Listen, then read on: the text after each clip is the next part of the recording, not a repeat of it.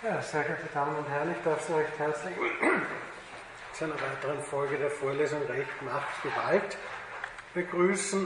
Wir sind noch immer beim Staat, beim Rechtsstaat, wo auch Überlegungen zur Demokratie und Postdemokratie einfließen. Äh, Sie werden vielleicht sagen, naja, jetzt reden wir schon relativ lange über den Staat, obwohl es doch geheißen hat, dieser sei ein historisch kontingentes Konstrukt, das sich durch bestimmte Elemente auszeichnet und keine notwendige Voraussetzung oder auch nicht die einzig mögliche Form, in der sich Recht und Politik manifestieren kann. Politik als institutionelle Politik, das ist natürlich richtig.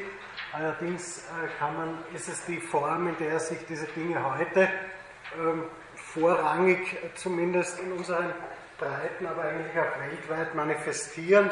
Und man kann anhand dessen schon ganz viel aufzeigen.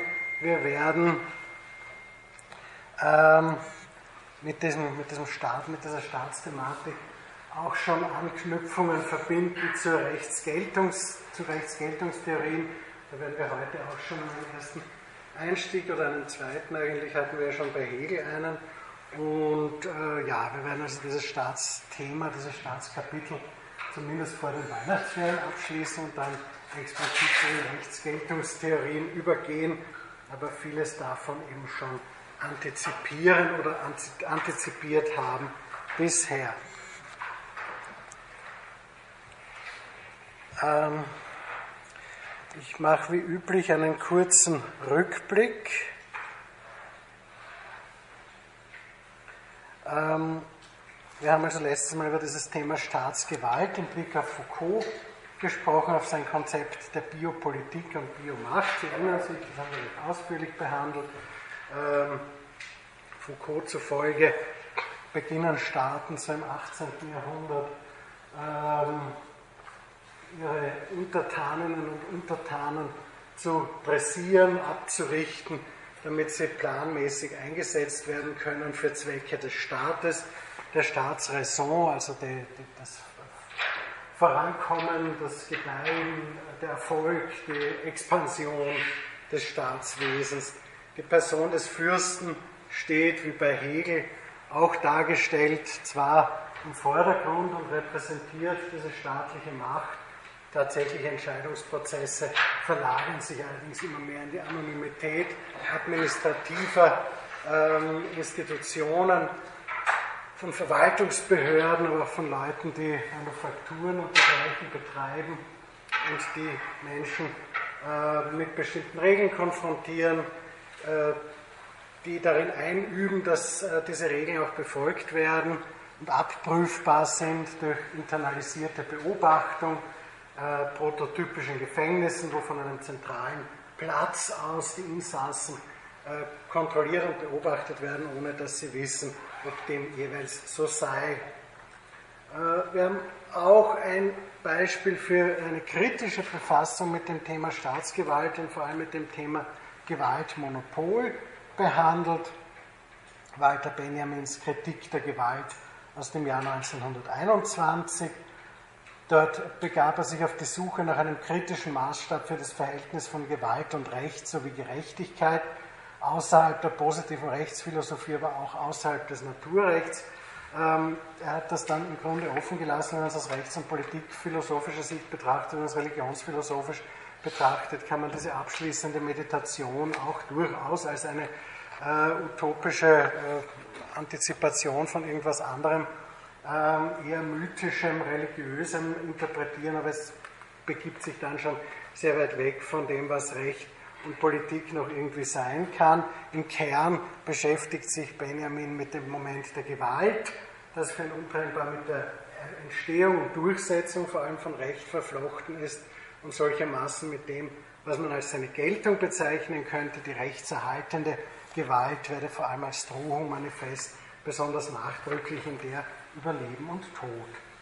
Recht äh, erscheint hier als zentrales Instrumentarium staatlichen Handelns im Sinne eines Gewaltmonopols, im Sinne einer, einer Konzentration von Gewalt und Gewaltausübung an einer Stelle, nämlich weg von den Individuen hin zum Staat und das Recht als dessen Ausformung, Recht als Zwangsordnung, werden darauf auch noch zu sprechen kommen. Wir haben das auch besprochen, sowohl im Blick auf Benjamin als auch Hobbes als auch auf, ähm, na, auf Foucault, dass eben Recht, so wie wir das verstehen, äh, nur funktioniert, wenn irgendeine Drohung dahinter steht, also irgendeine Ausübung von, von Zwang im Falle der Nicht-Einhaltung, weil ansonsten äh, sowieso äh, das Erfordernis nicht erkennbar ist. Also wenn sich die Leute eh freiwillig an ihre Einkünfte halten, dann braucht man keine Drohung mit Verträgen, mit Vertragsstrafen oder gar mit irgendwelchen strafrechtlichen Maßnahmen.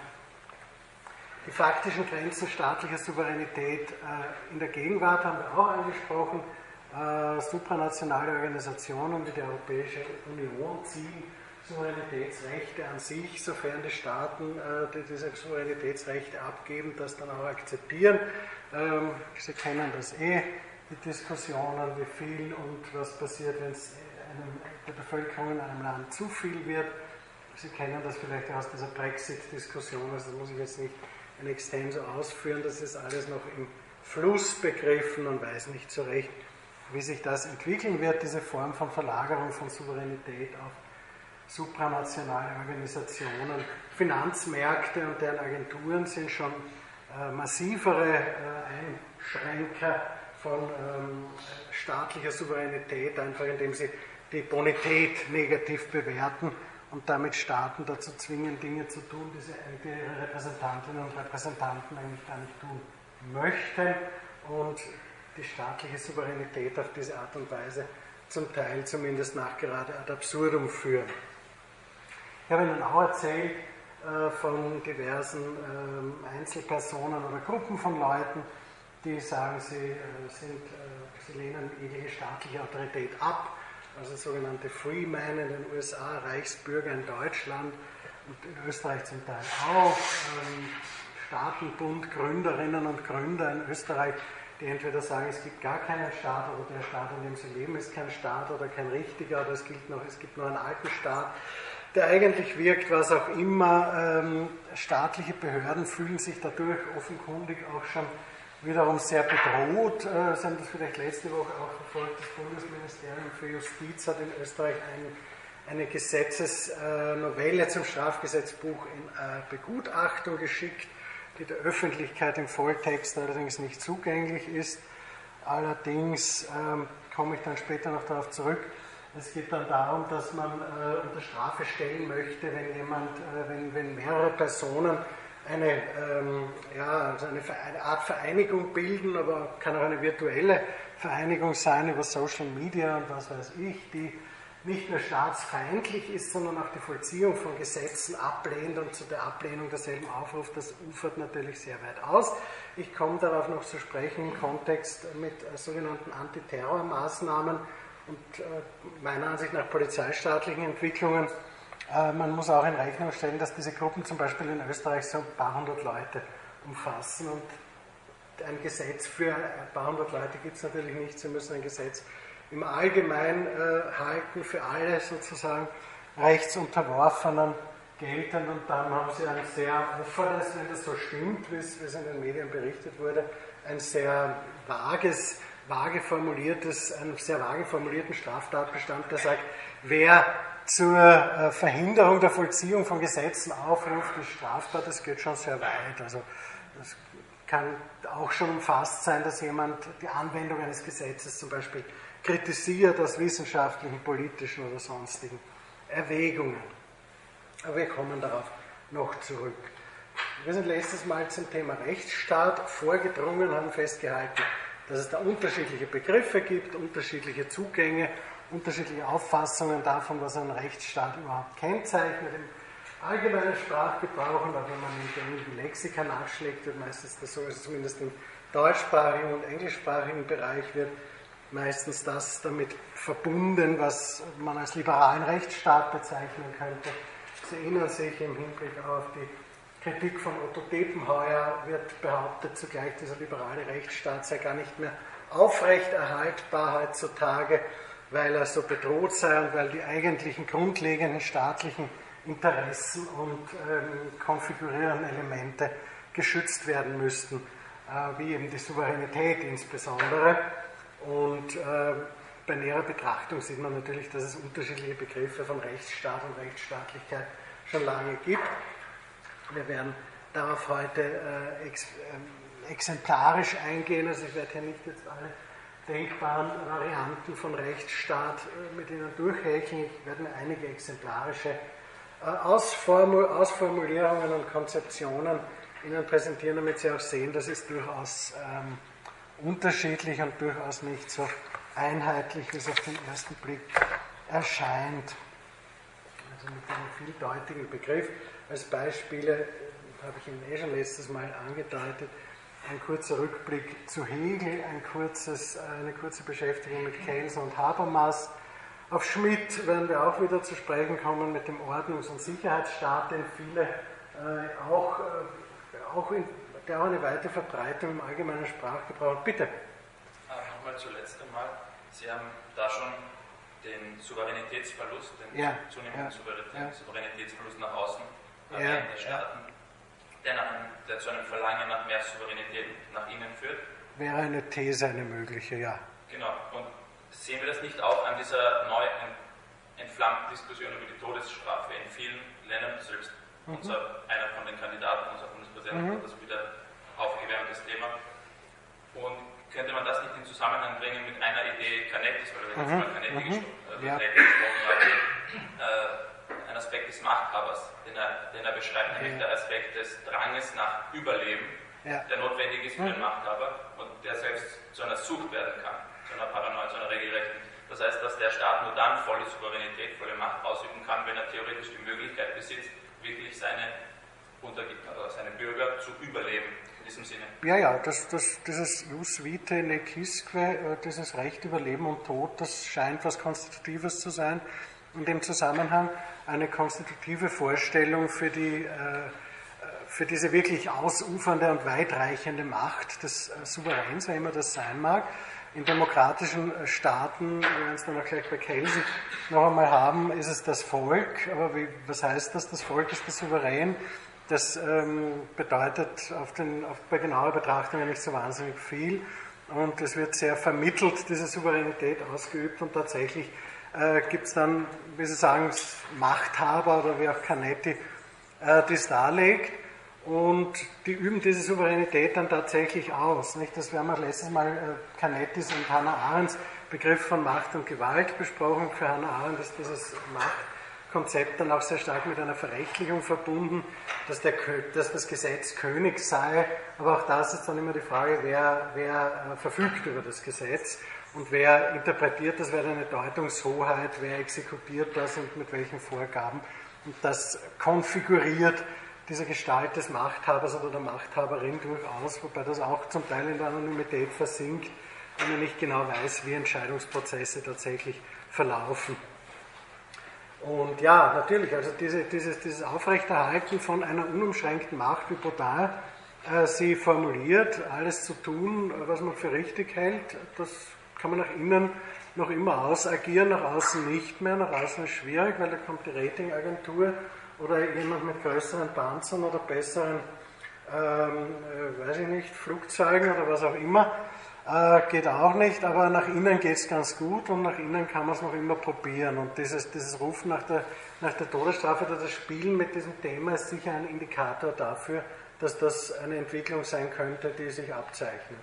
Was gerade bei Canetti finde ich interessant ist, dass er nicht das Töten ja, in den Vordergrund stellt, sondern das Überleben. Ja. Also das als, als eine der grundlegenden Pathologien der Macht an sich, an sich nicht der Überlebensdrang der Macht. Genau, aber, Macht, aber nicht das Töten nur eine Notwendigkeit. Genau, es kann notwendig sein, um selber zu überleben. Also die, die Motivation, warum so viele Leute äh, umgebracht werden, in, je autoritärer das System, desto mehr Leute äh, gehen drauf in aller Regel. Und das erklärt Canetti eben damit, dass es auch eine Strategie sein kann, zu, das, das, eigene Leben fortzuerhalten äh, und äh, weiterzuleben, indem man immer andere umbringt, indem man andere tötet und sie somit überlebt und das eigene Überleben damit auch sicherstellt. Also das ist so eine, so eine Wechselwirkung, die an Masse und Macht durchaus äh, herausarbeitet. Ja, ähm, noch einmal kurz zu Hegel, weil ich da letztes Mal wieder ein bisschen durchgehetzt bin, weil wir schon sehr stark am Ende waren. Aber wir haben, also mit der Zeit am Ende, äh, wir haben Ich hoffe nicht insgesamt. Ähm, wir haben das alles schon durchbesprochen, deswegen muss ich das jetzt nicht noch einmal in extenso artikulieren. Ich erinnere nur daran, der Staat ist für Hegel äh, eine Ausformung des Weltgeistes, der auf dem Wege zu sich selbst, zu seiner eigenen Freiheit, zu seiner eigenen Selbsterkenntnis bewegt. Diese Freiheit verbindet sich für Hegel mit dem Begriff der Sittlichkeit und unter diesem Auspicium der Sittlichkeit steht auch der Staat für Hegel. Wir haben auch darüber gesprochen, was das heute noch bedeuten kann.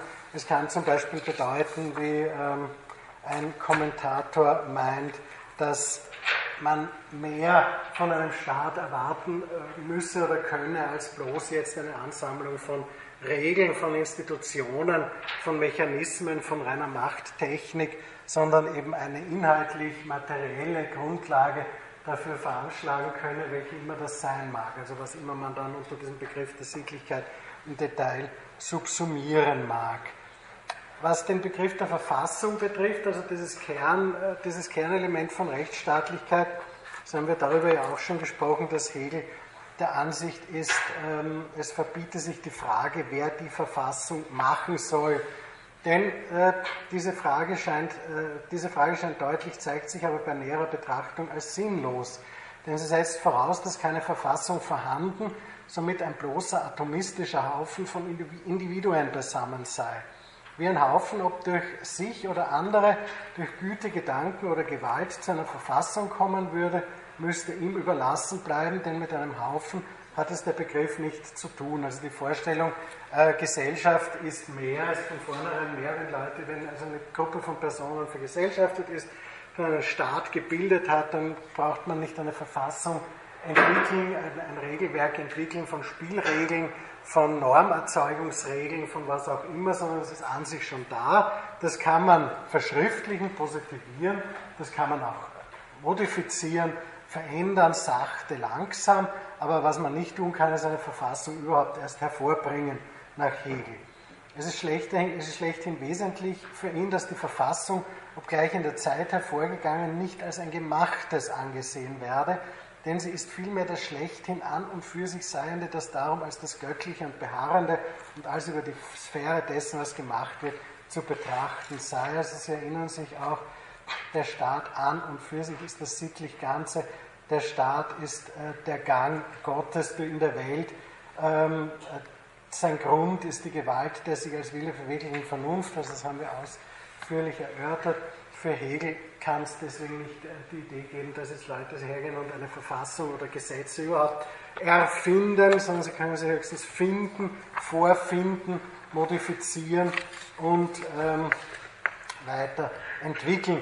Dem entspricht auch sein äh, Konzept der Gewaltenteilung, das ich äh, lang und breit äh, erörtert habe, dass eben diese, dieses Element der fürstlichen Gewalt als einer als dem zentralen Element im Staatswesen als Grund der Legitimität, als Basis hervorhebt, allerdings auch sagt, dass da mit sich letzten Endes nur die endgültige, letztendliche Entscheidung über Gesetze, über Normen, über Vorgaben aller Art äh, verbinde. Ich habe Ihnen die entsprechenden Folien, Folien noch einmal online gestellt, also noch einmal da in diese, diese Mappe hineingetan und stelle das auch heute online oder morgen. Äh, was man damit anfangen kann über Hegel hinaus, habe ich Ihnen letztes Mal auch schon angedeutet, äh, dass Verfassung halt in der Tat eine komplizierte Veranstaltung ist. Also wir äh, haben auch wieder ein Element des allgemeinen Sprachgebrauchs, die Vorstellung, dass das halt so eine Urkunde ist. Seit dem 17., 18. Jahrhundert taucht diese Vorstellung immer mehr auf und wird auch zum Gegenstand von Kontroversen, von massiven Konflikten, wo bestimmte Grundlagen, Spielregeln eines Gemeinwesens, eines Staates in Konkreto enthalten sind und auch bestimmte Grundrechte dann mehr und mehr verankert werden. Das ähm, deckt aber nicht den Begriff von Verfassung als solcher ab. Im rechtstechnischen Kontext, zum Beispiel bei Hans Kelsen, auf den wir heute auch noch näher zu sprechen kommen werden, ist Verfassung einfach das, äh, was regelt, wie Normen, wie Rechtsnormen aller Art überhaupt erzeugt werden dürfen. Und das gibt es ähm, für ihn naturgemäß in jedem staatlichen, zumindest in jedem staatlichen Gemeinwesen oder überhaupt überall dort, wo Institutionen vorhanden sind, innerhalb derer Recht erzeugt wird. Deswegen ist Verfassung nichts, was man jetzt im, im Sinne einer Urkunde dekretieren müsste, sondern als rechtstechnisches Instrumentarium immer schon vorhanden, sobald es überhaupt Recht gibt und darauf bezogene Institutionen. Äh, auf soziologisch, soziologischer Perspektive kann man äh, auch sagen, dass es implizite Spielregeln in jeder Gesellschaft gibt.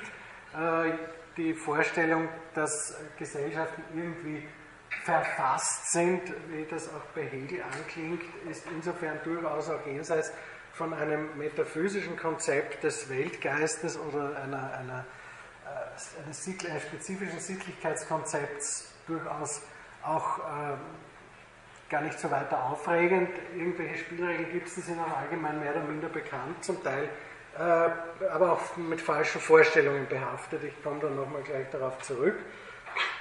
Die, äh, der emanzipatorische Aspekt bleibt dabei naturgemäß auf der Strecke. Äh, für den brauchen Sie dann wirklich diese Verfassungsurkunde, wo bestimmte, äh, ja, vielleicht auch Minderheitenrechte, Grundrechte und dergleichen geregelt sind das ist in der Tat eine neuere Vorstellung, die seit dem 18. Jahrhundert forciert vertreten wurde und auf die wir auch noch näher zu sprechen kommen werden, die sich mich sehr stark mit dem Konzept des liberalen Rechtsstaates verbindet, den ich vorhin schon angesprochen habe. Ähm, dieses Verhältnis von dem, was die Leute sich so vorstellen, was Verfassung sei und was in irgendeiner Verfassungsurkunde oder in mehreren Verfassungsgesetzen drinsteht, das kann durchaus äh, unterschiedlich sein. Ähm, wir haben es letztes, das letzte Mal angesprochen, Blick auf diese Bundespräsidenten-Diskussion, die das letzte Jahr immer wieder aufgeflammt ist, was der darf oder was der nicht darf, beziehungsweise eine Bundespräsidentin dürfte oder nicht dürfte. Äh, in der Tat ist das mehr als Bundespräsidenten in der Praxis äh, in Österreich machen. Also die fungieren also als Staatsnotare und äh, ja, Begrüßungskomitees für irgendwelche ausländischen Staatsoberhäupter und bereisen auch andere Länder und repräsentieren dort irgendwie Österreich. Sie können aber viel mehr tun oder könnten viel mehr tun. Die Artikel 18, 29 und 70 des Bundesverfassungsgesetzes von 1920 in der Fassung von 1929 sind da recht äh, einschlägig und das Entlassen von Regierungen, auch das Auflösen des Nationalrates auf ähm, Antrag einer Regierung und das Regieren zusammen mit einer Regierung auf der Basis von Notverordnungen, die auch gesetzlich, die auch in den Bereich der Gesetzgebung hineingehen können. Theoretisch ist da alles drin. Mir bisher hat es keiner gemacht, außer einmal in den 30er Jahren der Herr Niklas, der eine Regierung entlassen hat oder nicht ja, entlassen hat, äh, dem äh, nicht gepasst hat und der eine Parlamentsmehrheit hatte und deswegen auch den Nationalrat aufgelöst hat, aber nicht zum Beispiel 1938, als er auch äh, Bundespräsident war, sich verweigert hätte, zum Beispiel den Nationalsozialisten Arthur Seyss-Inquart als Bundeskanzler anzugeloben, was er auch hätte tun können und darüber diskutieren, ob das sinnvoll gewesen wäre oder nicht. Auf jeden Fall hat sich diese, dieses Pouvoir des Bundespräsidenten, das in den 20er Jahren kreiert wurde, eben unter den Auspizien einer Vorstellung, es solle eine Figur geben, die äh, so die, äh, den Schutz der Verfassung, den, äh, die Aufrechterhaltung des Staatswesens, was auch immer gewährleisten könne. Und das sei eben der Präsident. Die Vorstellung existiert, äh, war also vielen Menschen gar nicht bewusst bei uns, was da alles äh, an, an äh, Pouvoir drinnen ist.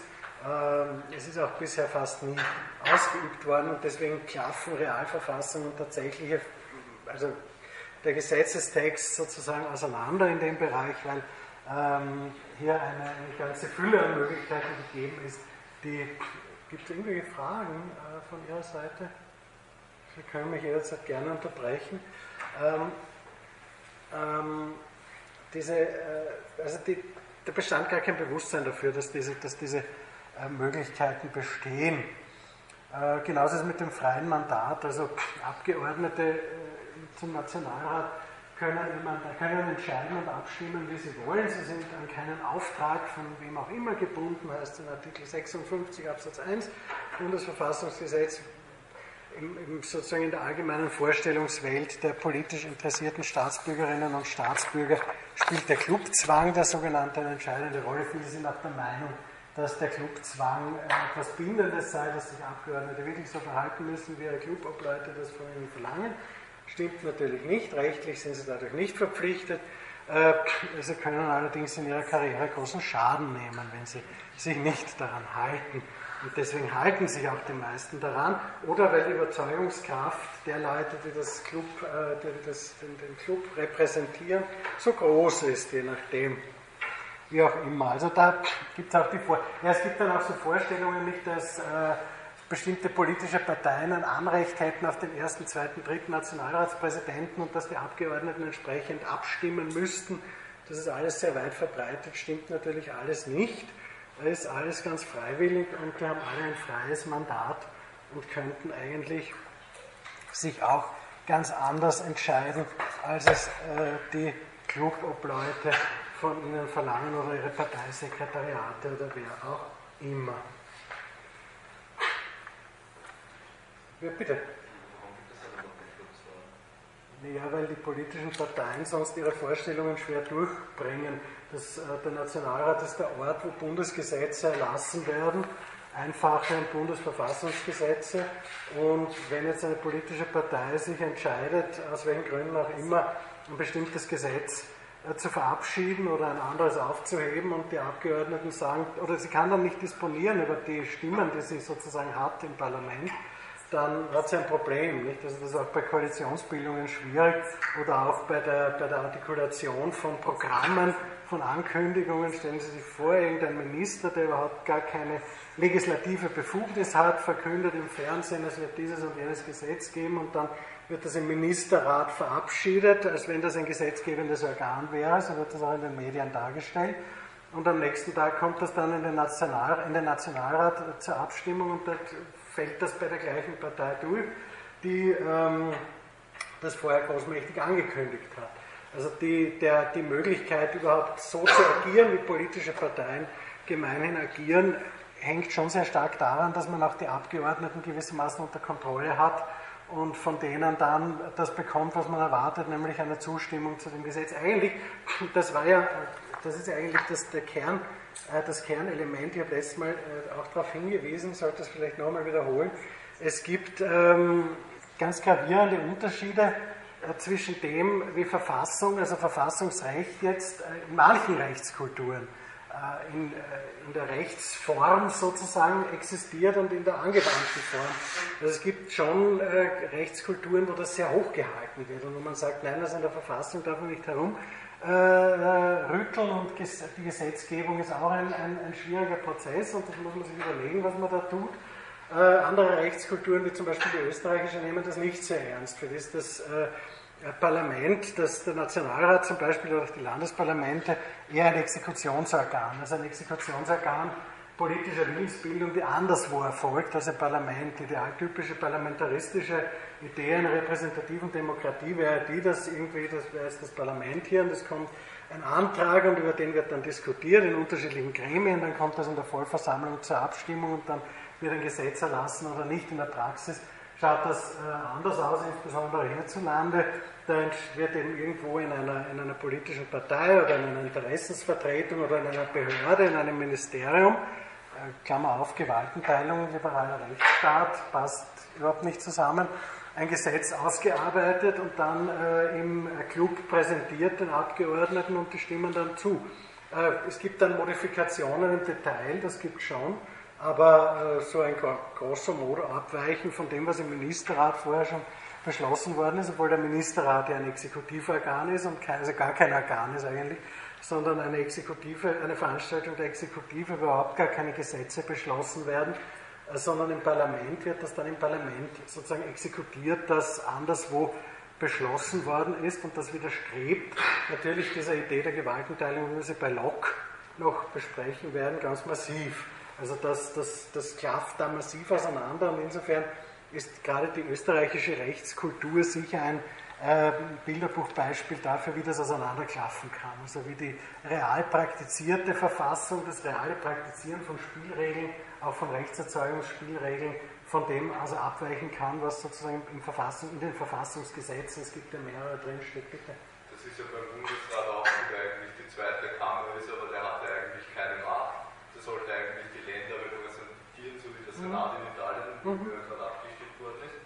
Nur ist es so, dass in Österreich das äh, kein wirklich, kein wirklich Zwei-Kammern-System ist, sondern dass eigentlich die Landeshauptleutekonferenz äh, das übernommen hat, genau. was, was, der Bundesrat macht, aber der, die Landeshauptleutekonferenz ist ja auch kein Organ.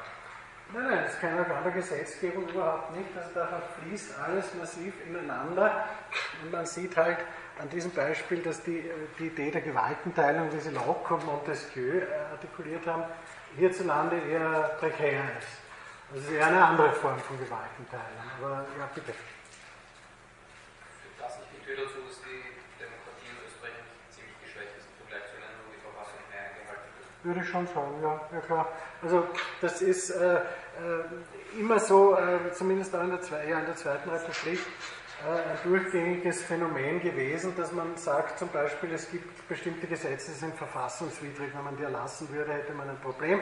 Würde sich der Verfassungsgerichtshof lästig einmischen und würde sagen, die Gesetze sind aufzuheben.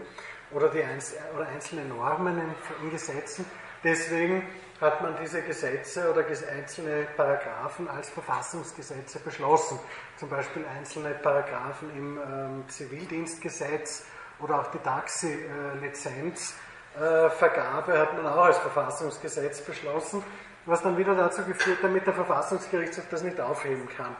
Ähm, das hat funktioniert, solange Regierungen zwei Drittel Mehrheiten im Parlament hatten. Das ist momentan nicht so. Deswegen ist dieses Vorgehen schwieriger. Aber in den Vereinigten Staaten zum Beispiel oder auch in der Schweiz würde man niemals eine, eine äh, verfassungsrechtlich fragwürdige Regelung als Verfassungsgesetz beschließen und somit die Idee des Verfassungsgesetzes ad absurdum führen und den Verfassung, um den Verfassungsgerichtshof auszuhebeln, sozusagen ihm eine lange Nase zu zeigen und zu sagen, ja, Pech gehabt, wir haben die Zweidrittelmehrheit und wir machen es halt jetzt als Verfassungsgesetz. Also der Zugang zur Verfassung in dieser Weise, dass das ein, ein technisches Instrument ist, mit dem man halt irgendwas bewerkstelligen kann, was einem gerade passt, äh, ist ein Umgang auch mit Demokratie, der eben nicht sehr äh, berauschend ist. Das ist, das ist äh, wollten Sie? Okay.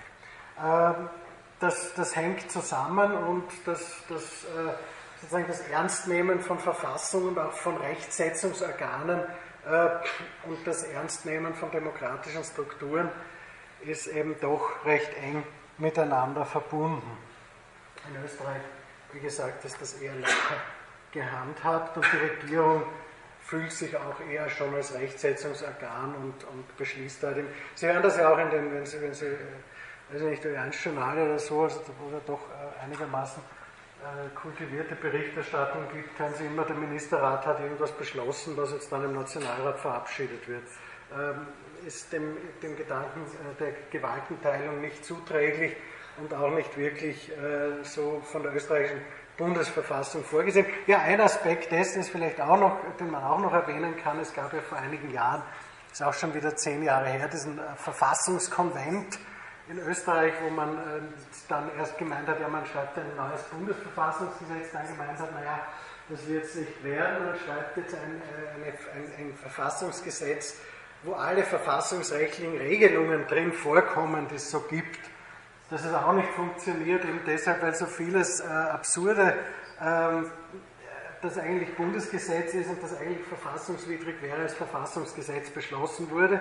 Und wenn Sie das jetzt alles in einem Gesetzbuch zusammensammeln, dann haben Sie ein Problem. Deswegen hat man auch davon wieder Abstand genommen und so gibt es halt viele äh, Bundesverfassungsgesetze und Verfassungsgesetze im äh, Bundesgesetze im Verfassungsrang und es gibt dieses eine zentrale Bundesverfassungsgesetz, auf das ich jetzt gleich kurz zu sprechen kommen werde, in den Hans Kelsen erwähnen werde, der das maßgeblich getextet hat, mehr oder weniger, natürlich auch nicht, wie es in Geschichtslehrbüchern oft heißt, der hat das geschrieben, weil auch das geht nicht, Wer würde der Idee einer Demokratie widerstreiten, dass Innenrechts Professor eine Verfassung schreibt und die gilt dann. Gut, gibt es weitere Fragen? Dann gehe ich weiter zum Rechtsstaat und Demokratie bei Hans Kelsen.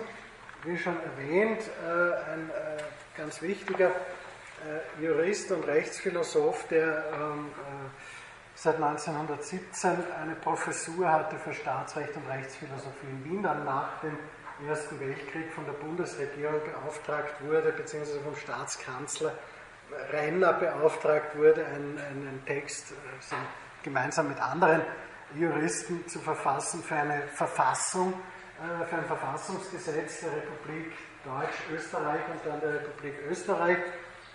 Als das mit Deutsch-Österreich nicht so gut durchging, und das ist dann auch 1920 verabschiedet worden als das Bundesverfassungsgesetz, abgekürzt B-VG. Äh, wie gesagt, wenn Sie im Rechtsinformationssystem des Bundes nachschauen, im RIS, dann werden Sie dort einige BVGs finden, also einige Bundesverfassungsgesetze, aber das ist halt so das Kerngesetz. Ähm, was damals nicht gelungen ist, vielleicht man kann es auch dazu sagen an der Stelle, einen Grundrechtskatalog zu verabschieden, weil das an der Veto, am Veto der christlich-sozialen Partei gescheitert ist, die gesagt haben, sowas ist äh, verwerflich denn alles Recht kommt letztlich von Gott und deswegen gibt es auch keine Grund- und Menschenrechte. Und äh, man hat das dann, äh, Sie wissen, dass also die ständestaatliche Verfassung von 1934 hat das da auch explizit reingeschrieben, dass das Recht von Gott herkomme. Äh, nach der Verfassung, die also 1920 in Kraft getreten ist, geht das Recht vom Volk aus. Das, das, das Volk, der Souverän, und darauf kommen wir gleich zu sprechen, was das denn heiße also für viele, ähm, zum Beispiel Jörg Haider hat immer auf diesen Satz hingewiesen und gesagt, das, ist, das, das zeigt, dass die Verfassung für die direkte Demokratie sei. Das stimmt natürlich nicht. Das hat er auch besser gewusst als Jurist, dass das anders zu interpretieren ist, einfach aus dem Gesamttext dieses äh, Gesetzes heraus. Äh, Österreich, diese österreichische Bundesverfassung ist sehr stark als äh, angelegt auf eine repräsentative Demokratie und das entspricht auch der Rechtsstaatstheorie von Kelsen, der in der Tat hier sehr maßgeblich federführend war für den Text dieses Bundesverfassungsgesetzes, das 1929 eben stark novelliert worden ist, mit einer Erweiterung der Rechte des Bundespräsidenten, auf die ich vorher zu sprechen gekommen bin, 1934 äh, außer Kraft gesetzt worden ist, ersetzt worden ist durch die Verfassung des Ständestaates 1934. 38 dann mit dem äh, Anschluss an äh, Nazi-Deutschland überhaupt äh, nicht mehr, also die ganzen österreichischen Verfassungen sowieso nicht mehr in Kraft waren und dann 1945 wieder in Kraft gesetzt worden ist. Und mit Modifikationen und vielfachen Novellierungen äh, gilt das bis heute. Also das natürlich vieles steht da nicht mehr drin, was ursprünglich drin gestanden ist, aber vieles auch wieder schon. Und das ist sozusagen der Kernbestand des österreichischen Bundesverfassungsrechts ohne Grundrechtskatalog, weil der ging nicht durch. Man hat das Staatsgrundgesetz von 1870, das gab es ja, wo so allgemeine Rechte der Staatsbürger drin enthalten waren, aufgerufen, sagt man das gleich weiter, und dann äh, der Vertrag von Saint-Germain hat einige Grundrechte sozusagen der dem österreichischen Staat vorgeschrieben, die dann auch übernommen werden mussten dann in den 1950er Jahren ist der Europäischen Menschenrechtskonvention beigetreten und diese wurde dann auch in den Verfassungsrang erhoben. Es ist also in Österreich auch ein Verfassungs Bundesverfassungsgesetz und die enthält nun in der Tat einen sehr elaborierten Grundrechtskatalog, aber einen eigenen hat, hat man da nicht zustande gebracht, außerdem von 1870, der allerdings damals auch aufgrund des Drucks der ungarischen Reichshälfte zustande gekommen ist. Äh, für Hans Kelsen, ich hab, äh, da bin da vorher abgeschwiffen, äh, die ähm, aufgrund der, also 1930 nach Köln gegangen, hat er eine Professur für Völkerrecht übernommen und wurde dann von den Nationalsozialisten aufgrund des Gesetzes über die Wiederherstellung des Berufsbeamtentums, er stammt aus einer jüdischen Familie, beurlaubt, wie das hieß, also seiner, seiner Funktion enthoben. In Köln war ein äh, direkter Konkurrent von Karl Schmidt. Die beiden haben sich nicht nur inhaltlich, sondern auch persönlich massiv attackiert.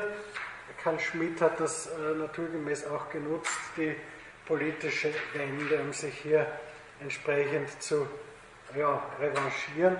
Gewissermaßen äh, Kels ist dann nach Genf gegangen, später nach Prag 1940, ist ihm die Emigration in die USA gelungen, wo er dann später eine Professur für Politikwissenschaft in Berkeley bekleidet hat. Ähm, der Ausgangspunkt, ja, also für Kelsen war eine Trennung von Recht und ja, warum, warum also Kelsen? Weil äh, hier ein spezifisches Rechtsstaatskonzept elaboriert wurde von ihm und weil äh, gerade für das politisch-rechtliche System in Österreich in der theoretischen Fassung, also in der Fassung, die äh, de jure gilt, die rechtlich gilt, sehr prägend war. Äh, wie gesagt, wie schon erwähnt, ist diese Version, die eben de jure gilt, de facto nicht unbedingt die praktizierte oder nicht in allen Punkten praktizierte, sondern da gibt es Divergenzen. Für Kelsen war eine Trennung von Recht und Staat nicht denkbar. Der Staat überhaupt nur als Rechtsstaat. Werde der Staat als eine soziale Gemeinschaft begriffen, könne diese Gemeinschaft nur durch eine normative Ordnung konstituiert sein. Davon ausgehen könne die den Staat konstituierende normative Ordnung nur die relativ zentralisierte Zwangsordnung sein, die wir als staatliche Ordnung erkannt haben. Also Rechtsstaat, äh, Rechtsstaat, das fließt bei Kelsen alles zusammen. Interessanterweise ähm, geht er in seinen Überlegungen zur Demokratie eigentlich von, von Freiheit und Gleichheit aus, meint aber, das müsse irgendwie reguliert werden und dies im Modus einer rechtsstaatlichen äh, Konfiguration. Äh, für ihn ist Politik, Staat, Recht ziemlich synonym, Staatslehre unter dieser Prämisse nur als Rechtslehre, das heißt Rechtsnormenlehre und in diesem Sinne als normative Disziplin möglich. Wir kommen da noch einmal darauf zu sprechen bei den Rechtsgeltungstheorien, aber für Kelsen, Kelsen wäre halt sein, seine Position in der, äh, im Buch Reine Rechtslehre wäre seine exemplarische Gegenposition zu naturrechtlichen Ansätzen. Für ihn ist Recht also nichts, das vorgefunden wird, sondern gemacht wird von Menschen. Natürlich wird immer wieder irgendwas übernommen. Äh, die Verfassung von 1920, das Verfassung, Bundesverfassungsgesetz von 1920, ist auch nicht im luftleeren Raum entstanden. So könnte man auch mit Hegel wieder sagen, naja gut, da ist ja vieles übernommen worden, das vorher schon gegolten hat.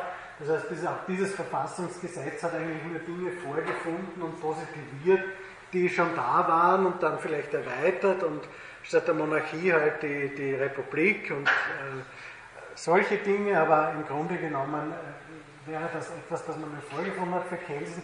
Äh, gilt ein anderer Argumentationsduktus. Er meint, es wird überhaupt nur das, das mag schon sein, dass das ältere äh, Rechtsbestände sind, aber die werden überhaupt nicht dadurch zurecht, dass sie eben im Rahmen einer bestimmten verfassungsgemäßen äh, Rechtserzeugungsweise zu Recht erklärt werden.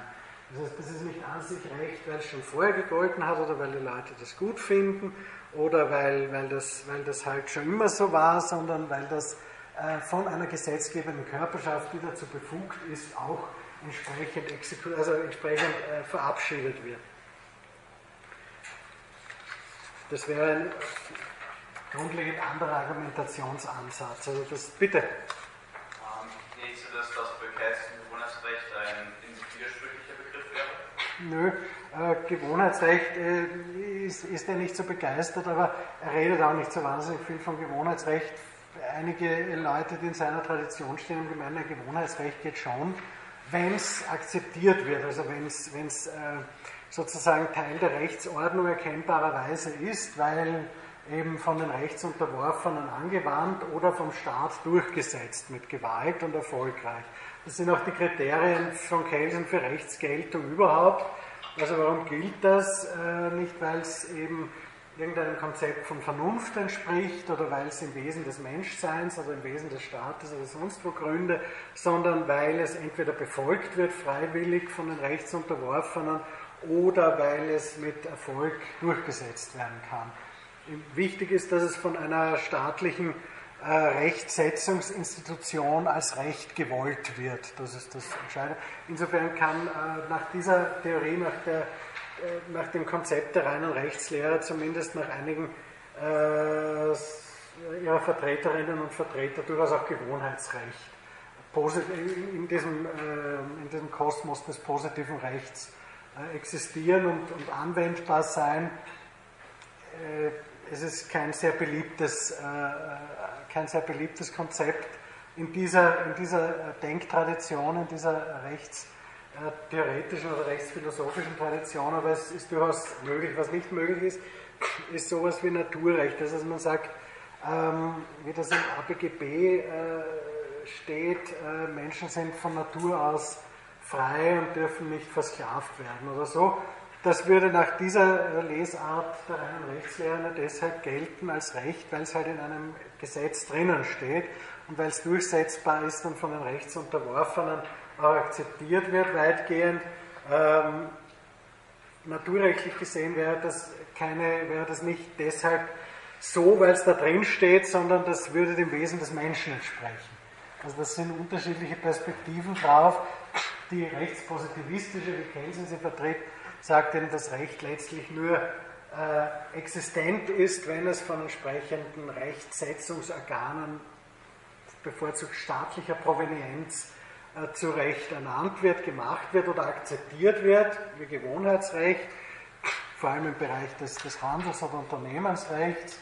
Aber äh, im Grunde genommen ist das das entscheidende Kriterium für diese äh, rechtstheoretische Schule sozusagen, dass es eben äh, gemachtes Recht, äh, deklariertes Recht, das erzeugt ist oder akzeptiert wird in diesem Kosmos des positiven Rechts, wenn man sagt, äh, das ist auch von den Rechtserzeugungsbehörden äh, akzeptiert, gewollt und ähm, also Rechtserzeugungsorganen und vor allem auch von den Rechtsunterworfenen akzeptiert und befolgt. Bitte.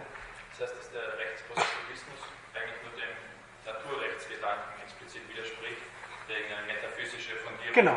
des Rechts. Das heißt, genau. ein Gewohnheitsrecht kann durchaus dann eben zu positivem Recht natürlich dann werden. Kann, ja genau, kann, kann Teil der Rechtsordnung sein das eben nicht jetzt in einem Recht von einem Parlament hervorgebracht wird, sondern äh, akzeptiert wird ähm, in dieser Rechtskultur sozusagen, äh, sehr frei formuliert. Was nicht akzeptiert wird von ähm, rechtspositivistischer Seite ist die Vorstellung, dass man sagt, naja, das Gewohnheitsrecht gilt eben deshalb, weil es der Natur des Menschen entspricht oder weil es von irgendeinem Gott so vorgeschrieben ist oder weil, weil das halt immer so war oder sonst was, sondern weil es angewandt, weil es befolgt wird, weil es akzeptiert wird, was auch immer, aber es muss sozusagen irgendwo andockbar sein an dieses Modell der Rechtserzeugung und Rechtsgenerierung durch einen Willensakt. Das ist die nächste Problematik. Was ist das für ein Wille? Wer will da was und was, was, was dieser Gesetzgeber, der da etwas will? Aber das ist sozusagen der, der Grundgedanke, Recht wird nur auf der Basis bestimmter institutioneller Rahmenbedingungen hervorgebracht und alles andere ist kein Recht oder akzeptiert. Aber was da nicht reinpasst, das ist eben kein Recht, sondern irgendwas anderes. Das heißt, wenn, wenn eben, wie das im 19. und 20. Jahrhundert dann der Fall war, Gott oder die Religion als Begründung, letzte Begründung wegfällt, mhm. dann heißt, dann muss man fast auf einen Natur, äh, positiven Rechtsgedanken verweisen. Das ist eine logische Konsequenz, ganz klar. Naja, Kelsen versucht das, äh, diese letzte Begründung mit einem äh, sehr schwierig zu erklären Konstrukt, ich komme gleich auf Ihre Frage zurück, das nennt sich Grundnorm. Also Kelsen geht davon aus, dass jedes, jede, jedes Rechtssystem besteht aus zahllosen Zwangsnormen, aus rechtlichen Vorschriften, die irgendein Verhalten anordnen oder untersagen. Und die werden eben erzeugt auf der Basis bestimmter Rechtserzeugungsregeln. Und da kann man das irgendwie auf eine Verfassung zurückführen, wo eben Rechtserzeugungsnormen den Kern bilden. Das ist für, für Kelsen auch, das wird vorhin schon erwähnt, eben dieses rechtstechnische Konzept von Verfassung als Rechtserzeugungsnormensystem, da wird geregelt, wie Rechtsnormen erzeugt werden. Und letzten Endes kann man das dann so in einer Stufenpyramide, da haben Sie also irgendwelche einfachen Gesetze, dann, vielleicht noch drunter Verordnungen oder auch Urteile von Gerichten. Das geht dann immer weiter, hat dann immer die Grundlage in einem Verfassungsgesetz. dann nicht mehr weitergeht empirisch, dann kommt man eben nicht zu irgendeiner göttlichen Vorgabe nach Kelsen, sondern zu einem Konstrukt, das er Grundnorm nennt, das so eine Art nicht mehr, also inhaltsleere, nicht mehr hintergebbare und nicht mehr begründbare Konstruktion darstellt, dass eben Normen durch Normen hervorgebracht werden. Also so ein, so rechtstechnisches Regelungsinstrumentarium, was vielfach nicht verstanden wird, weil, weil fast alle Interpretinnen und Interpreten nach einem Inhalt oder sehr viele nach einem Inhalt der Grundnorm gesucht haben und das bei Kelsey gerade inhaltsleer. Das ist nur dieses äh, Modell oder dieses, diese, diese regulative Idee. Es gibt sozusagen, es geht jede Norm auf irgendeine andere Norm zurück und irgendwo zieht man dann eine gedankliche Linie und sagt, von dort geht es halt aus. Aber das ist ein, ein Gedankenmodell sozusagen. Könnte man das sagen, technische Notwendigkeit. Genau. Ja, ja, ja. Also man hat da keinen Rückgriff auf irgendeine metaphysische Konstruktion, sondern versucht die Erzeugung von Rechtsnormen in ein System von Rechtsnormen zu implementieren und nicht über dasselbe hinauszugehen, was natürlich immer zu Schwierigkeiten führt. Von Ihrer Seite war noch was und dann Sie. Ah, okay.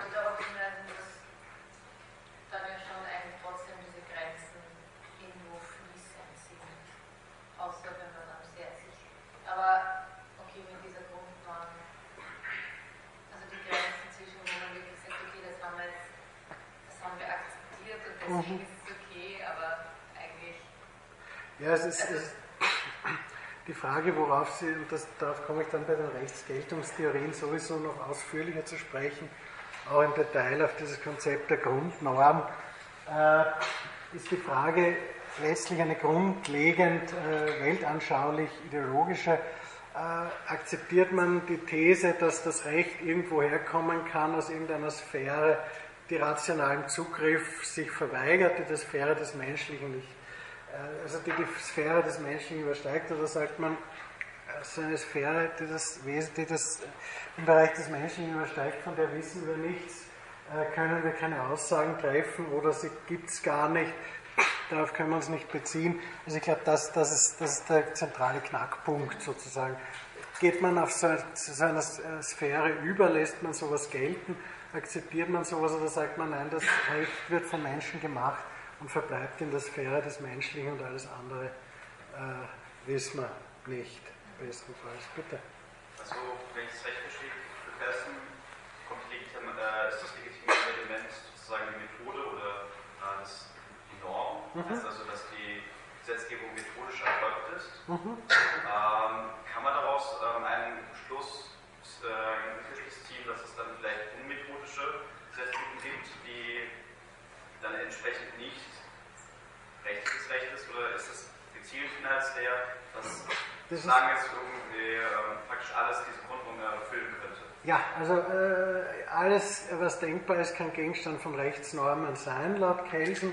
Es gibt kein, also es gibt nicht das, und das ist ja dann ein weiteres Problem, auf das wir im Zusammenhang mit den Rechtsgeltungstheorien zu sprechen kommen, gibt es sowas wie absolutes Unrecht. Also wie äh, Gustav Radbruch zum Beispiel gemeint hat, übergesetzliches äh, Recht, das äh, bestimmte Rechtsnormen von vornherein nicht als Rechtsnormen akzeptiert.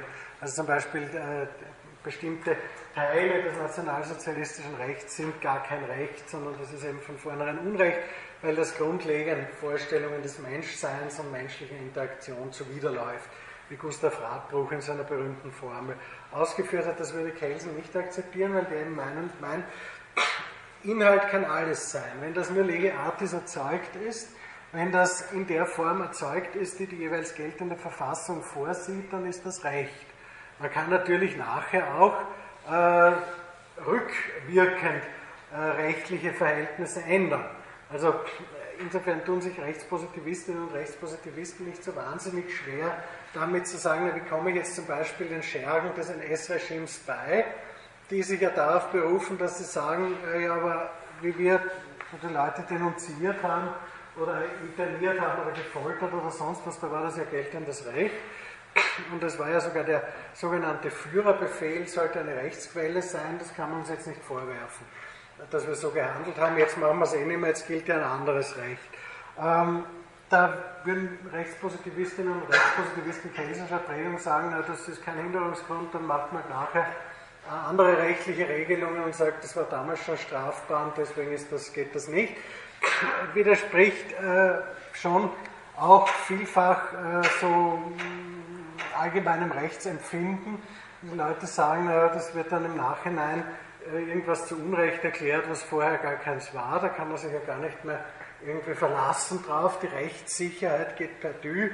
Deswegen hat zum Beispiel Gustav Radbruch eine andere Variante gewählt und gesagt, nein, es gibt schon so ganz grundlegende Verhaltensregeln zwischen Menschen und wenn die nicht mehr eingehalten werden, dann kann das gar kein Recht sein, auch wenn es Lege Artis noch so schön und gut erzeugt ist. Ob das Nazirecht Lege Artis erzeugt war, ist auch eine Streitfrage, weil es gibt dieses Ermächtigungsgesetz von 1933, das unter sehr dubiosen Bedingungen erlassen worden ist und das der Regierung, der deutschen Regierung, also der Regierung Hitler, äh, auch Gesetzgebungsbefugnisse sozusagen äh, zugestanden hat, ermöglicht hat und auf dieser Basis sind ja dann auch Gesetze wie eben die, die Nürnberger Gesetze oder äh, Gesetze im Bereich der, des Beamtenwesens und dergleichen mehr erlassen worden. Und jetzt äh, darüber streiten, ob das aus rechtspositivistischer Sicht Lege Artis überhaupt erzeugtes Recht war oder nicht. wenn man es rein rechtstechnisch sieht, wird man wahrscheinlich zu dem Ergebnis kommen, dass das schon irgendwie einer rechtstechnischen Beurteilung standhalten wird. Und dann hat man in der Tat das gravierende Problem, wie kommt man dem rechtlich wieder bei. Also nicht nur politisch, sondern wie kann man dem rechtlich beikommen. Und da gibt es eben zwei äh, Varianten. Die eine wäre die rechtspositivistische, sie sagt, na, dann tun wir halt nachträglich ein, ein Gesetz äh, erzeugen oder Rechtsnormen erzeugen, die das Verhalten zum Beispiel von NS-Schergen unter Strafe stellen oder man versucht es mit einem naturrechtlichen Ansatz wie Gustav Radbruch, wobei man dann natürlich die Frage aufwerfen muss, aber darauf kommen wir ohnehin noch ausführlicher zu sprechen, bei den Rechtsgeltungstheorien, die, wie Sie sehen, gar nicht so trocken sind, wie sie auf den ersten Blick anmuten, ähm, einen Rückgriff auf irgendein Konzept von Menschsein und menschlicher Würde und menschlichen Grundverhaltensmustern äh, behaupten müssen, dass sie nicht beweisen können. Also der, sagt im der Ratbuch, Menschen, äh, menschlicher Würde entspricht dieses und jenes und äh, menschliches Verhalten, das bestimmte Standards unterschreitet, kann nicht Gegenstand einer Rechtsnorm sein. Und andere werden sagen, na wieso nicht? Äh, Menschen sind halt so, Menschen sind brutal, fressen sich gegenseitig auf, das gehört halt so zum Menschsein. Und da, mit der Würde, da kommt man eh nicht weit. Also, das, das, das ist, bitte. Was gibt es dann für Vorschläge, um dieses Dilemma zu lösen? Ja, das ist ein schwieriges Dilemma, wo es eigentlich keine sehr überzeugenden Vorschläge gibt. Die Radbruchsche Formel ist in der Bundesrepublik Deutschland ähm, wiederholt angewandt worden, auch tatsächlich in rechtlichen, also in gerichtlichen Verfahren gegen NS-Täter, allerdings auch wieder nur gegen bestimmte, also die bundesdeutsche Justiz war da genauso selektiv wie die österreichische nach 1945. Man hat einige Denunzianten und Denunziantinnen auf dieser Basis verurteilt, aber zum Beispiel keine Staatsanwälte, Polizeibeamten und dergleichen Staatsorgane und Organwalter, das nicht. Und äh, der Umgang in Österreich ist ja eh bekannt. Also der ist ja so, dass man eigentlich versucht hat, sich dem Problem zu entziehen, indem man äh, gesagt hat, naja, das war halt damals geltendes Recht und die waren eh schon äh, durch alliierte Gerichte und so weiter bestraft, also lassen wir es lassen bleiben. Äh, man versucht das dann heute zum Teil durch symbolische Gesten, die auch wieder wenig äh, Sinn machen, äh, zu revidieren, indem man äh, alten Nazis irgendwelche Ehrenwürden aberkennt und sagt, na, also dem Konrad Lorenz, dem wird jetzt irgendein Ehrendoktorat aberkannt, als ob das irgendeine adäquate Auseinandersetzung mit dem Problem wäre. Also auf rechtlicher Basis hat es da immer traurig ausgeschaut, sowohl in der Bundesrepublik als auch in Österreich, in der Deutschen Demokratischen Republik hat man einen anderen Weg gewählt, ein gegenteiliges Extrem. Man hat äh, sowohl äh, Täterinnen und Täter des NS-Regimes als auch Leute, die sonst politisch missliebig waren, im Modus von Schauprozessen äh, zu drastischen Strafen verurteilt, zum Teil auch hingerichtet. Äh, eine Schwägerin von Walter Benjamin war da sehr federführend, Hilde Benjamin, als Justizministerin der Deutschen Demokratischen Republik. Also mit einem Wort der Umgang, der rechtliche Umgang, insbesondere mit dem Nationalsozialismus, sowohl in Deutschland als auch in den, in den deutschen Staaten als auch in Österreich, war eben nicht sehr berauschend. Und die rechtstheoretischen äh, Möglichkeiten, also entweder zu sagen, das ist gar kein Recht, das auf der Basis irgendwelcher Vorannahmen, die man trifft, aber auch nicht beweisen kann, auf der anderen Seite zu sagen, naja, dann muss man halt nachträglich irgendwas machen, sind letzten Endes, stoßen letzten Endes an Grenzen der Überzeugungskraft. Bitte. Kann man gewissermaßen sagen, dass rechtspositivistische Positionen schwer vereinbar sind mit ethischen Vorstellungen, ethischen Bestrebungen? Ja, nein, das, äh, sie sind völlig indifferent gegenüber ethischen Bestrebungen. Äh, es gibt ein Büchlein von Hans Kelsen, und zwar bewusst indifferent. Äh, es gibt ein Büchlein von Hans Kelsen, ich hoffe, dass ich noch darauf zu sprechen kommen kann im Rahmen des Gerechtigkeits- Themas, was ist Gerechtigkeit? Und da schreibt er eben, da listet er eben verschiedene Konzepte von Gerechtigkeit auf. Also Gerechtigkeit als eines explizit ethischen Modells und sagt, na, da gibt es eben verschiedene Ideen, was gerecht sei, und die widersprechen sich auch im Einzelnen. Da es gibt keine Möglichkeit, das, die Idee der Gerechtigkeit herauszudestillieren. Deswegen ist das für rechtliche Verhältnisse völlig unbrauchbar. Dieses Konzept, das belastet nur, das bringt nur Ideologie rein, eben reine Rechtslehre. Das Recht soll sich nur mit rechtlichen Themen beschäftigen, mit Themen, die eben verrechtlicht sind, aber soll sich nicht mit moralischen, ethischen oder ideologischen Fragen beschäftigen, wobei natürlich schon zu sagen ist, alles, was Recht als Recht erzeugt wird, basiert auf irgendwelchen ideologischen, ethischen oder moralischen Vorstellungen, die allerdings gekappt werden in diesem Ansatz, sobald es um die Auseinandersetzung mit Recht selber geht. Also das wird sozusagen nur auf der technischen Ebene der Erzeugung betrachtet, wo das inhaltlich herkommt, wird aus, äh, aus, der, aus der Diskussion herausgenommen und ähm, der Wille des Gesetzgebers wird als eine Art kommunikativer Ausdrucksform betrachtet, also nicht als psychologischer Wille, sondern als das, was sich äh, in den Texten, in den, in den Entwürfen, in den ähm, Anträgen, in den Gesetzesmaterialien äh, finden lässt. Und äh, ethische, moralische Kategorien werden grundsätzlich außen vor gehalten, wenn man sagt, das führt nur zu einer Ideologisierung von Recht und es gibt keine Möglichkeit, eine Metaregel zu finden, die erlaubt jetzt äh, zu sagen, welche, welche ethisch-moralischen Konzepte man auf das Recht anwenden könne. Daher würde das nur dazu führen, dass Willkür der Willkür Tür und Tor geöffnet würde. Und insofern sei das abzulehnen. Das ist bei Kelsen eine ganz explizite Position. Bitte. wenn man jetzt den Gesetzestext ganz kontextlos nimmt, kommt ja wieder eine Mythe der Interpretation. Also ja klar, also interpretieren. Normalerweise sagt man doch, dass man ein Gesetz so auslegen soll, wie es vom Gesetzgeber intendiert ist. Ja, die Frage ist, wer ist der Gesetzgeber und was will der? Das ist die spannende Frage. Also wir haben das ja schon angesprochen in, in früheren Zeiten, dieses Modell bei Hobbes zum Beispiel oder bei anderen, der absolute Souverän. Da kann man sich das gut vorstellen. Das ist auch der Gesetzgeber, der will irgendwas, wie jeder Mensch halt irgendwelche Willensbestrebungen entwickelt, die artikuliert und dann sagt, das ist ja auch bei Hobbes ein Argument, dass er sagt, für diesen, für diesen Souverän, dass er sagt, naja, der weiß wenigstens, warum er diese Gesetze erlassen hat, warum er sie wollte, warum er diese, dieses Recht geschaffen hat und den kann man dann auch fragen und der weiß das und deswegen kann der das auch authentisch interpretieren sozusagen. Äh, heute in einem Parlament äh, ist das schwierig, weil äh, Sie können das nicht auf die, auf die Willensakte einzelner Menschen zurückführen. Also wenn bei allen Unterschieden im Detail zwischen Parlamenten und parlamentarischen äh, Prozeduren, wenn Sie das jetzt in Österreich nehmen, Gesetz wird das, was im Nationalrat äh, also als Bundesgesetz verabschiedet wird, dann gibt es ein Vetorecht des Bundesrates, in, einst, in manchen Fällen, in manchen nicht. Und wenn das dann alles durch ist, das Prozedere, dann ist es äh, Gesetz.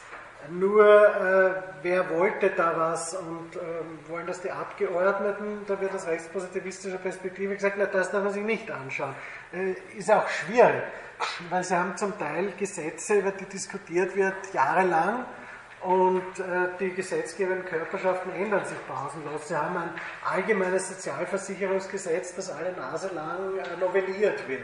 Aber das Gesetz, das allgemeine Sozialversicherungsgesetz wäre ja immer noch etwas, das sozusagen auf den Willen des Gesetzgebers, mit dem Juristinnen und Juristen ja sehr gerne argumentieren, zurückführbar wäre. Aber wer soll das sein? Also die Personen, die das formal verabschiedet haben, die haben vielleicht einen Teil verabschiedet, einen anderen nicht, weil sie gar nicht mehr da waren, das fluktuiert, das ändert sich. Also wer, wer will da was? Und insofern wird dann aus rechtspositivistischer äh, Perspektive gesagt, naja, auf das kommt es nicht an, sondern es kommt auf den äh, auf einen, nicht einen psychologischen Willen an. Die Frage in Klammer, was für einen anderen Willen soll man sich bitte vorstellen, sondern es kommt auf äh, eine Willensbildung an, die als Ausdruck bestimmter äh, Rechtserzeugungsverfahren verstanden wird, als, als kommunikative Interaktion innerhalb des, innerhalb des relevanten Rechtserzeugungsorgans, sprich des Parlaments, will heißen, Sie schauen sich an den Gesetzestext, die Gesetzesmaterialien, vielleicht auch die stenografischen Protokolle, was auch immer, die Gesetzesvorlage, da gibt es ja dann auch erläuternde Bemerkungen und so weiter, das alles, das ganze Konglomerat kann Ihnen dann helfen, den Willen des Gesetzgebers zu ermitteln. Ist natürlich eine Fiktion. Würde passen auf dieses Hobbesche Modell, des souveränen Autokraten, des Monarchen oder Souveräns oder wer auch immer, kann eine kleine Gruppe von Personen sein, kann eine Einzelperson sein, passt aber nicht wirklich auf ein Parlament, wo pausenlos äh, Fluktuation entsteht und besteht und Sie können es noch weniger, dürfen Sie es aus dieser Perspektive zurückführen auf die Orte und auf die äh, Personengruppen, die das tatsächlich gewollt haben. Also wenn Sie jetzt eine Novelle im Allgemeinen Sozialversicherungsgesetz nehmen, dann haben Sie halt die äh, Sozialversicherungsträger, die das wollen, und Sie haben irgendwelche Arbeiterkämmerer, die das wollen, und Gewerkschaftlerinnen, die irgendwas wollen, Wirtschaftskämmerer, die was wollen, und das, aus all dem wird dann ein Kompromiss generiert, der von einer Gruppe von Expertinnen und Experten, die sich auf dem Gebiet überhaupt auskennen mit dem Sozialversicherungsrecht, in einen Gesetzesentwurf gegossen werden, der dann von einer Regierungspartei als Initiativantrag im Parlament eingebracht wird oder von der Bundesregierung als Regierungsvorlage. Und das ist dann eine, die erste Basis dessen, was sie dann später als Wille des Gesetzgebers auf der Basis eines rechtspositivistischen Zugangs ermitteln dürfen, nämlich was da drin steht in diesem Materialien zur Gesetzesvorlage, nicht das, was vorher in der Wirtschaftskammer diskutiert worden ist oder bei einer Bank oder sonst irgendwo, wo da eigentlich der Impuls hergekommen ist, äh, ein bestimmtes Gesetz zu verändern oder zu verabschieden.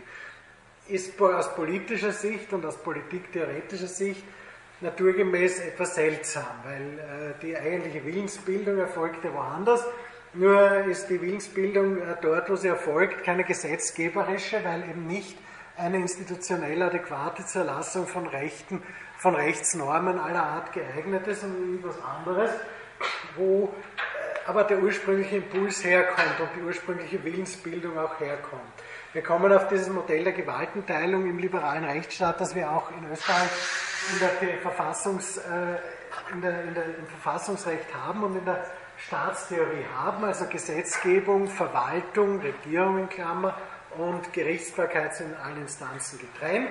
Das ist, glaube ich, auch so ein BVG irgendwo.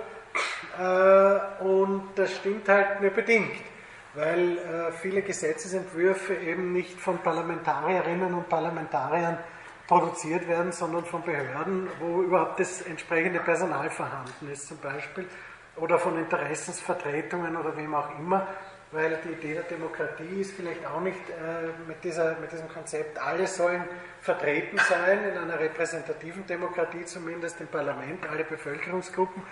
Äh, nur wie soll jetzt jemand, der keinen Tau hat von irgendwas, irgendein Gesetz generieren aus eigenem Antrieb, das dann dort zur Diskussion stellen und andere, die auch keine Ahnung haben, sollen darüber diskutieren und als Staat können sie vielleicht zu fünft eine Person leisten, die irgendwie weit entfernt fachkundig ist. Also das scheitert äh, in verschiedenerlei Hinsicht. Für die rechtliche Betrachtungsweise aus rechtspositivistischer Sicht zählt das alles nicht. Da zählt nur der technische Vorgang selbst.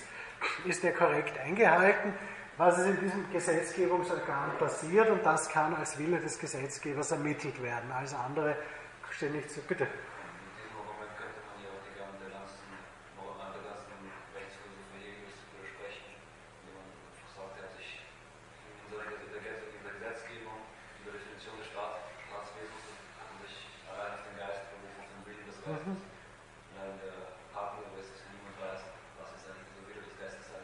Ja, ja, klar, also das, das wären diametral entgegengesetzte Positionen.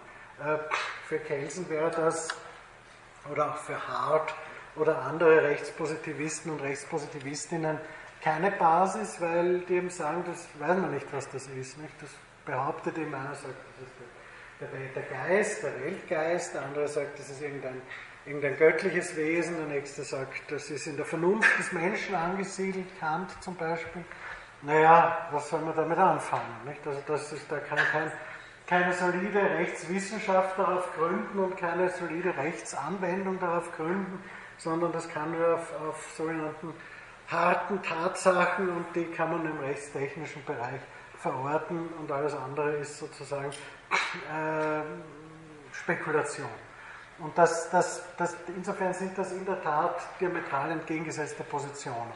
Also nicht nur jetzt Hegels Position, sondern auch jede andere naturrechtliche Position, die eben immer sagt, ja, man muss äh, das, das, Recht irgendwo verorten, außerhalb von, von rechts, äh, technischen Rechtserzeugungsorganen, das kommt woanders her und das kommt ja auch tatsächlich woanders her. Nur ist die Frage, äh, inwieweit, äh, ja, also kann das auch auf, auf, politische Willensbildung, auf politische Verfahren, man kann das empirisch auch äh, sozusagen irgendwie argumentieren und sagen, naja, man kann ja Institutionen erforschen, empirisch und sagen, dort passieren halt verschiedene Dinge und dort äh, passieren bestimmte Formen von Willensbildung oder man kann es im Rahmen einer metaphysischen Lehre auf etwas wie den Weltgeist zurückführen oder was auch immer. Tatsächlich äh, entsteht es woanders und die meisten Politikwissenschaftlerinnen und Politikwissenschaftler werden auch der These zustimmen, zumindest soweit es Österreich betrifft, aber auch in anderen europäischen Demokratien nicht so exzessiv, nicht so ausgeprägt, aber doch, dass äh, tatsächliche Rechtserzeugung, also das, worauf es tatsächlich ankommt, im Kern außerhalb äh, des parlamentarischen Bereichs passiert und dass da im parlamentarischen Bereich Modifikationen angebracht werden, aber im Grunde genommen nur die technische Umsetzung erfolge. Aus rechtspositivistischer Sicht gilt dieses Argument nicht. Das heißt, wir bestreiten das auch gar nicht, die sagen, ja, das kann schon irgendwo herkommen, aber das interessiert uns nicht. Ähm, entscheidend ist nur, dass das eben in einer bestimmten Art und Weise erzeugt, hervorgebracht ist und was immer da behauptet wird, wo das herkommt, äh, gehört dem Reich der Spekulation an und wird daher nicht berücksichtigt. Es ist ja dann auch die Frage, wenn Sie seine naturrechtliche Position annehmen, egal, das jetzt die von Hegel, von Kant von Schmidt oder von irgendwem anderen ist, ähm, ist es natürlich logisch, dass man die, die Entstehungsbedingungen, die angenommenen, die jeweils angenommenen, auch in die Interpretation dessen, was man als Willen des Gesetzgebers betrachtet, einbezieht. Das wird in der deutschen, äh, bundesdeutschen Verfassungsinterpretation ja sehr wohl auch so gemacht. Also da werden durchaus politische und auch äh, Annahmen äh, des politischen Willens, der da grundlegend sei einbezogen in die Interpretation.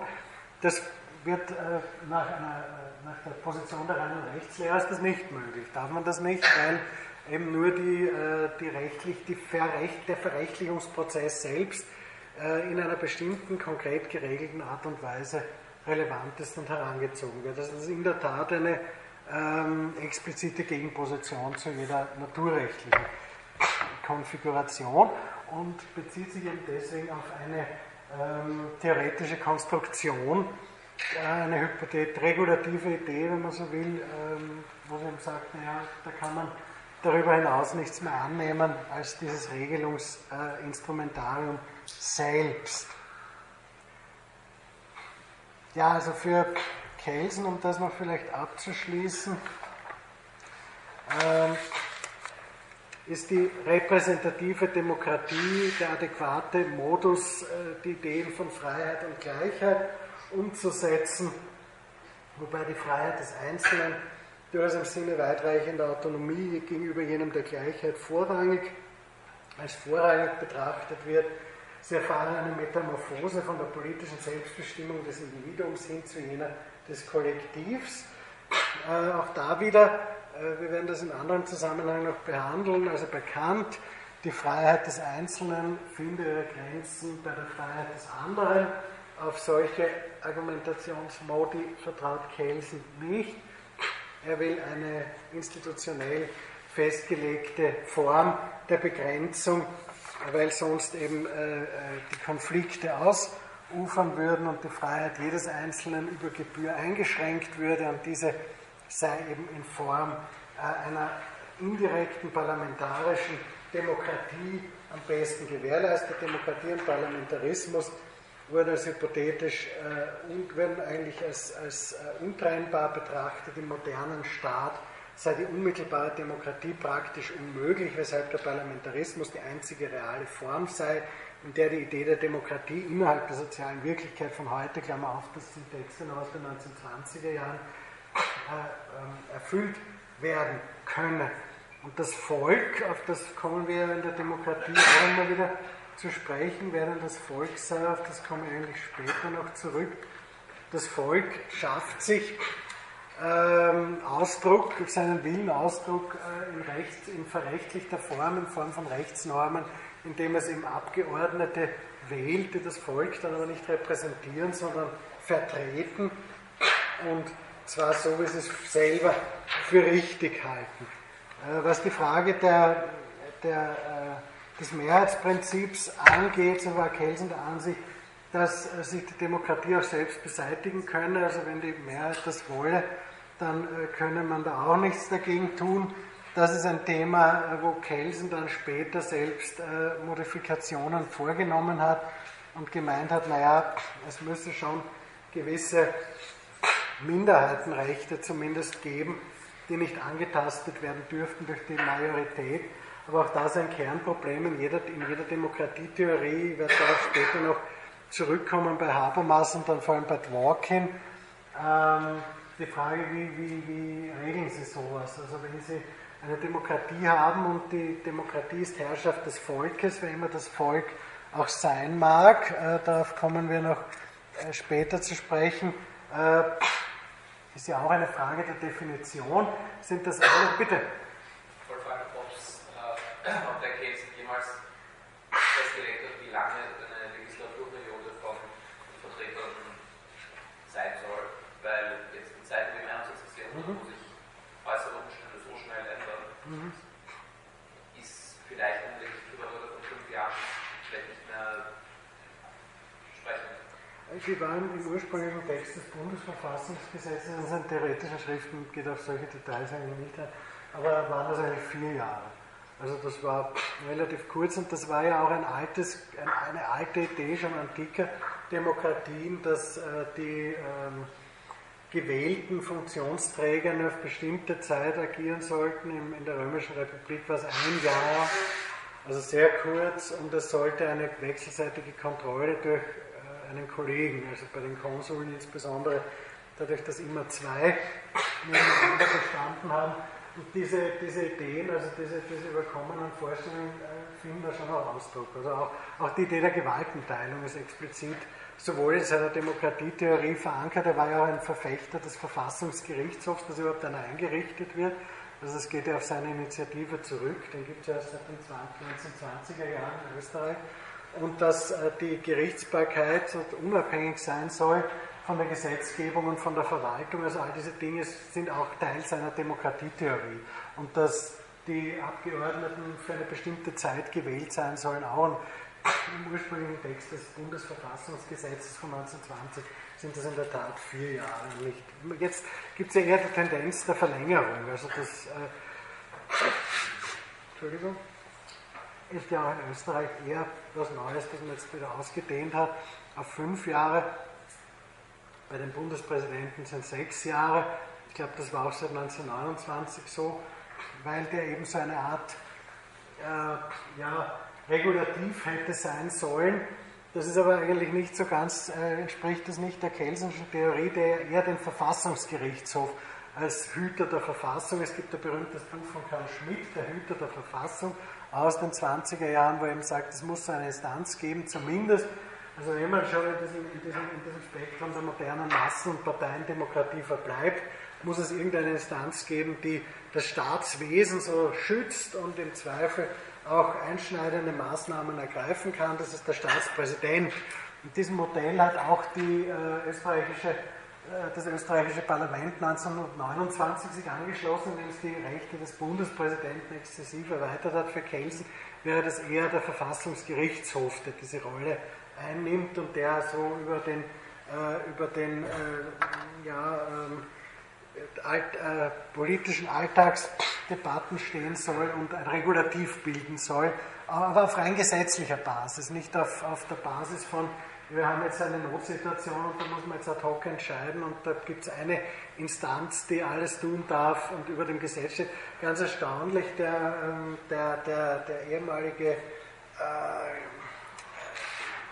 Generalprokurator Peischl, der kürzlich in Pension gegangen ist, hat tatsächlich in einem Interview den Standpunkt vertreten, der Bundespräsident stehe in Österreich über dem Gesetz, also über dem Recht, was ganz eigenartig ist. Also auch eine ganz eigenartige Idee, auch im Blick auf die sehr weiten äh, Befugnisse, die ihm diese Verfassungsnovelle von 1929 einräumt. Aber ähm, von der Grunddisposition, also von Schmidt her, wäre das so. Der steht tatsächlich über dem Gesetz, der entscheidet jetzt in der Notsituation und verhängt Maßnahmen aller Art.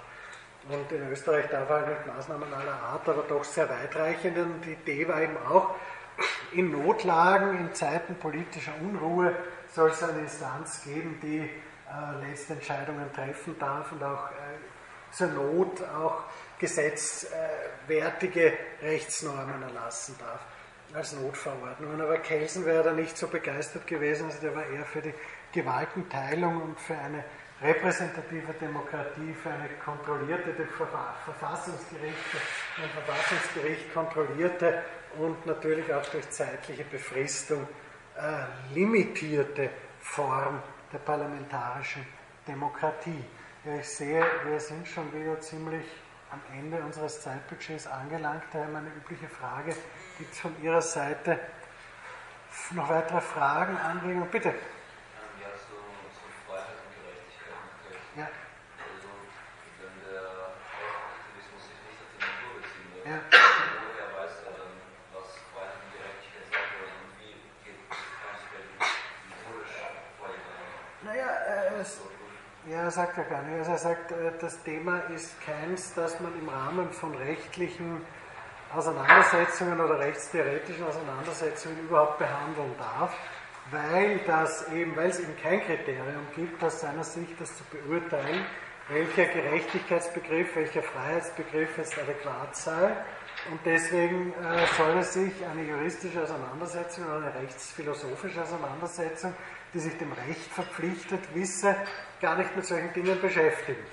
Weil, bitte? Aber ist es nicht gleichzeitig auch schwierig, also das habe ich vor kurzem bei Agamben gelesen, Mhm. ich bin noch nicht so tief vorgekommen, aber ist es nicht problematisch, weil Agamben deutet darauf hin, dass in die Ethik, die ursprünglich einfach eine Lehre des guten Lebens Mhm. war, Ja. sind ja ganz viele Rechtsbegriffe eingeschrieben. Ja, ja, klar. die heute anders werden, das gelöst das Recht des wirklich denkbar ist. Ich glaube auch nicht, dass es wirklich funktioniert, dass es wirklich durchhaltbar ist. Es funktioniert nur, wenn man sich, äh, wenn man sagt, man schneidet die Diskussion gewaltsam an einem bestimmten Punkt ab. Über das will man nicht reden, weil darüber kann man nur spekulieren oder können man nur spekulieren, was ja auch nicht stimmt, weil man kann sich natürlich auch mit guten Gründen über Gerechtigkeitsfragen unterhalten oder über Fragen der Freiheit. Es ist ja auch nicht so, dass Rechtsnormen stehen wie die, Zenit, wie die, wie die ähm, Monolithe und die Zementblöcke, sondern die sind permanenter Interpretation, unterliegen die und werden permanent unterschiedlich gedeutet. Und die Anwendung äh, zum Beispiel eines Höchstgerichts äh, basiert zum Teil auf einer Interpretation, die andere anders machen würden. und deswegen steht das genauso wenig fest. Also das, äh, das Argument, das steht einfach einmal fest und deswegen äh, kann man auf, auf, das bauen und das andere ist vage und da, da, weiß man nicht, das ist ideologisch, das hält nicht wirklich stand. Das ist letztlich eine, eine, eine Entscheidung, dass man sagt, man lässt bestimmte Dinge gar nicht rein und macht die Tür zu. Bitte. Ähm, ich habe immer gedacht, dass die Bundesrepublik äh, das Grundgesetz in seinem Selbstverständnis äh, naturrechtlich wäre. Ja, ja. Und, aber deswegen bezieht sich dann das Bundesverfassungsrecht auf äh, rechtspositivistische Ideen, zum Beispiel die Radbruchsreform. Die Radbruchsreform ist keine rechtspositivistische Idee, das ist eine naturrechtliche weil äh, Radbruch sich ja auf etwas bezieht, was die, die Würde des Menschen, der im Grundgesetz drinsteht, also ich glaube, er verwendet einen anderen Begriff, ich bringe das eh noch in extenso, es gibt im Wesen des Menschen gelegene Grundstandards sozusagen nach Radbruch, die nicht durch Rechtsnormen unterschritten werden dürfen. Das ist eine naturrechtliche Position, die im krassen Gegensatz zu einer rechtspositivistischen Position steht. Eine rechtspositivistische Position sagt, solche Standards mag es wohl geben, aber wir kennen sie nicht. Und deswegen können sie auch nicht Gegenstand einer rechtlichen Beurteilung sein, sondern wenn das in, einem, in einer Rechtsnorm enthalten ist, die Lege Artis erzeugt worden ist, dann ist das Recht. Äh, Radbruch sagt, das mag Lege Artis erzeugt worden sein, das ist aber trotzdem kein Recht, weil sowas kein Recht sein kann, wenn da drin steht, bestimmte Menschen sind zu foltern und umzubringen. Dann kann das kein Recht sein, weil das bestimmten Mindeststandards, sage ich jetzt einmal modern gesprochen, des Menschseins und menschlicher Interaktion zuwiderläuft. Deswegen kann das gar kein Recht sein. Für einen rechtspositivistischen Ansatz kann alles Recht sein. Es ist völlig egal, was der Inhalt ist. Es ist nur wichtig, dass es in einer bestimmten Art und Weise erzeugt worden ist. Alles andere äh, ist sozusagen irrelevant und deswegen ist, wenn sich das Bundesverfassungsgericht auf Abbruch bezieht, durchaus äh, folgerichtig, weil ähm, das ist, ist, ein naturrechtlicher Ansatz. Aber wir kommen darauf im Kontext der Rechtsgeltungstheorien, zu denen naturgemäß auch Rechtsinterpretationstheorien gehören, weil die Frage immer ist, was, was macht man jetzt daraus? Wie wendet man einen Text an? Ein Text steht ja nicht fest, er ist unterschiedlichen Deutungen zugänglich und äh, in der Bundesrepublik Deutschland hat man auch in der Verfassungsinterpretation andere methodische Zugehensweisen dementsprechend als zum Beispiel in der österreichischen Verfassungsrechtsinterpretation, wo man sich doch sehr stark nach diesem äh, Kelserschen Modell verpflichtet fühlt. Aber das wirkt sich dann auch in der, in der Interpretationstheorie aus, weniger vielleicht in der Interpretationspraxis. Aber dazu kommen wir noch äh, im Kontext der Rechtsgeltungstheorie. Ja, dann darf ich mich recht herzlich für Ihre Aufmerksamkeit bedanken. Ich würde mich freuen, Sie nächstes Mal wieder begrüßen zu dürfen. Eine Sitzung haben wir noch vor Weihnachten und darf Ihnen einen schönen Abend wünschen. Vielen Dank.